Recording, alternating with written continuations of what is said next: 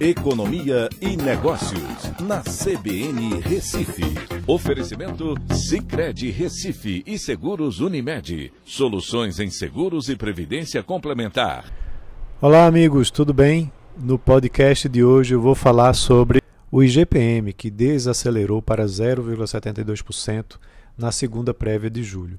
Vale lembrar que essa é só uma prévia, não é o dado oficial ainda referente ao mês de julho, mas a FGV divulga sempre essas prévias e quando vira o mês, efetivamente o dado daquele mês anterior.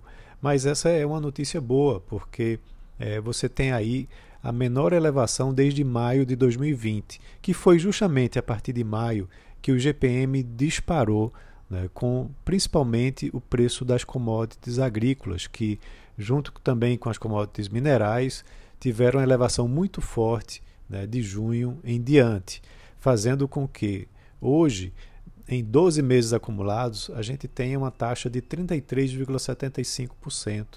Né? Isso é um, um, patamar muito elevado é, e que está trazendo muitas dificuldades, inclusive para o varejo absorver essa elevação que está, é, de preços que está acontecendo a nível de atacado.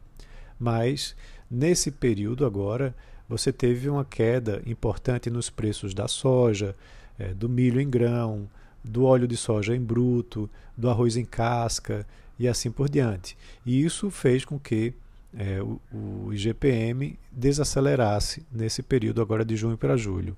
É, e isso apesar da elevação de preços do minério de ferro nesse mesmo período. Tá?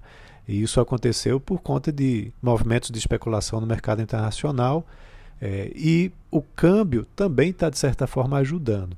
Então, a expectativa provavelmente é que a gente termine é, num segundo semestre com, uh, se continuar essa desaceleração, é, com retirada de taxas muito elevadas no ano passado, como por exemplo em setembro, quando num mês só o IGPM acelerou, é, subiu 4,34%, foi a maior alta mensal desde novembro, de 2002, que isso não aconteça agora, e aí você deve fechar 2021 com o IGPM abaixo de 25%.